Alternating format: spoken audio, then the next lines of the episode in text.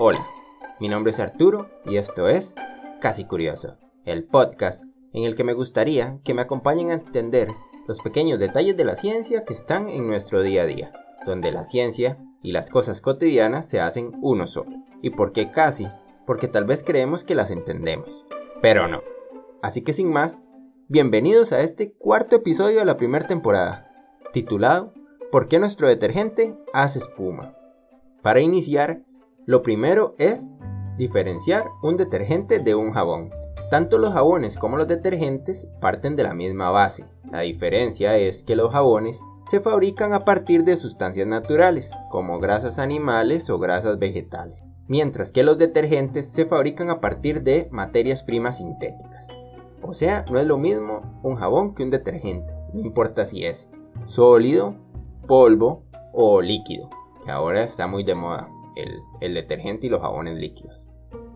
El jabón es el resultado de la reacción química entre un alcali, puede ser hidróxido de sodio o de potasio, y un ácido graso, que puede ser aceite de oliva, aceite de coco o alguna otra grasa. Esta reacción se denomina saponificación y es una reacción súper importante. Es soluble en agua y por sus propiedades sirve para lavar y desinfectar. En función al uso que le vayamos a dar, se pueden añadir algunas otras cosas, como colorantes, aceites esenciales, hierbas, para que sean más atractivos para las personas. Pero todas estas cosas que les añadimos es más por un tema de marketing, para que sea más bonito, más agradable o llame más la atención a las personas, para que las personas lo compren. Por otro lado, el detergente es una mezcla de muchas sustancias sintéticas muchas de ellas derivadas del petróleo, que tienen la propiedad química de disolver la sociedad. Como dato curioso, el primer detergente fue fabricado en 1907 por una compañía alemana. Ok, ahora vamos a hablar de los detergentes. Los detergentes contienen en su fórmula uno o más tensoactivos, derivados del petróleo.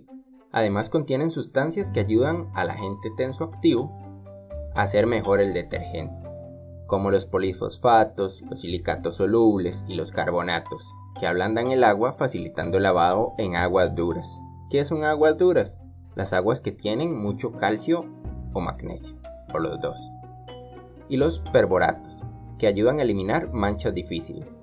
Suelen contener también agentes auxiliares, como el sulfato de sodio, que evita que la suciedad que tiene la ropa se apelote o se apelmace.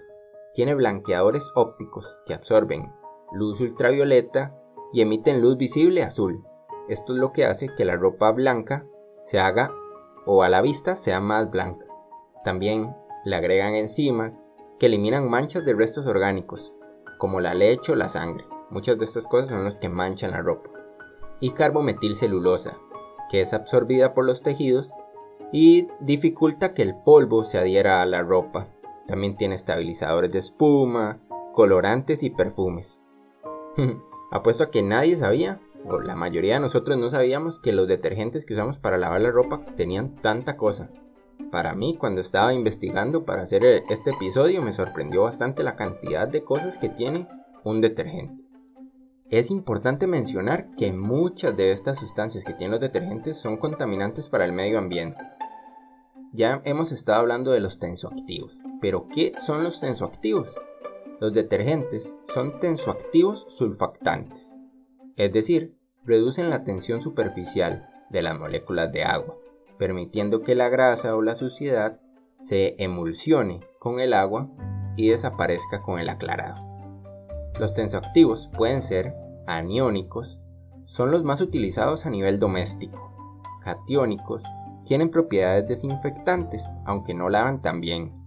Los iónicos, empleados en frecuencia para lavar vajillas, no forman mucha espuma, y los anfotéricos, utilizados en el champú, cremas eh, o también para la piel. Para ir profundizando más en el tema, ¿cómo no explicar cómo se producen las burbujas en la lavadora? Les cuento que cuando un detergente se disuelve en agua y se agita, la agitación produce burbujas de aire dentro del agua, que interaccionan con el agua y los componentes del, detergente. La pared de una burbuja de espuma es como un sándwich de dos capas de moléculas de detergente, con una fina capa acuosa entre ellas. Al ser muy ligeras, las burbujas van subiendo rápidamente por entre el agua hasta que quedan en la parte de arriba. Entonces, poco a poco, la capa acuosa va saliendo de la burbuja hasta que no queda nada y la burbuja explota. Y así se producen las burbujas dentro de la lavadora. Que luego todo ese montón de burbujas van a ir dando lugar a la espuma, que es la que vemos en la parte de arriba cuando estamos lavando. Ahora les voy a hacer unas preguntas. A ver qué creen ustedes. Si un detergente produce mucha espuma, ¿significará que tiene mayor poder de limpieza? Cuanto más espuma hay en nuestra lavadora, más limpia queda la ropa. ¿Es verdad eso? ¿O es tal vez puramente psicológico? la respuesta creo que ya se la espera. La respuesta es no. La espuma no es la que limpia la ropa. Y menos es la que quita las manchas. De hecho, los detergentes modernos, los más nuevos, son diseñados para producir menos cantidad de espuma, ya que se ha demostrado que la espuma puede dañar la ropa Incluso se dice que el mal olor o la humedad que a veces tiene la lavadora es por la espuma que no limpiamos. Curioso, ¿verdad? Para el lavado, en lavadoras automáticas, se recomienda incluso el detergente de baja espuma, ya que si se produce mucha espuma dentro de la lavadora, se dificulta el aclarado, el lavado. La espuma no es la que lava, otra vez se lo repito sino el detergente que está disuelto en el agua. ¿Se acuerdan? Cuando les, les comenté cómo se producían las burbujas. El, cuando el detergente pasa a través de la ropa, arrastra la suciedad, la mantiene en suspensión. Así es como funciona el detergente en realidad. Ya vemos que la espuma no es la que limpia. Antiguamente, cuando se lavaba, se utilizaba jabón normal. La espuma se consideraba que era la medida del poder de lavado, o sea, entre más espuma, mejor estaba quedando, o mejor iba a quedar la ropa. Pero ahora hay detergentes modernos, basados en tensoactivos, sintéticos. La espuma ya no tiene el mismo significado de antes.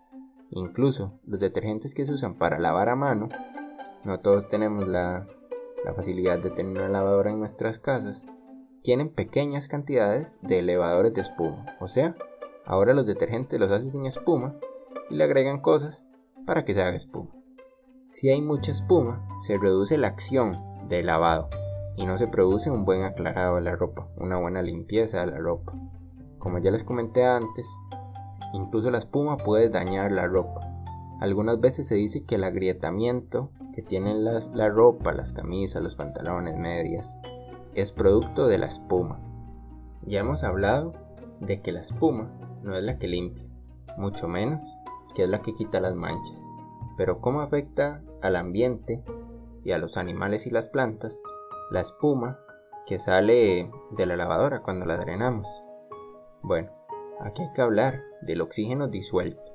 ¿Alguna vez se han preguntado cómo es que llega el oxígeno de la atmósfera al agua?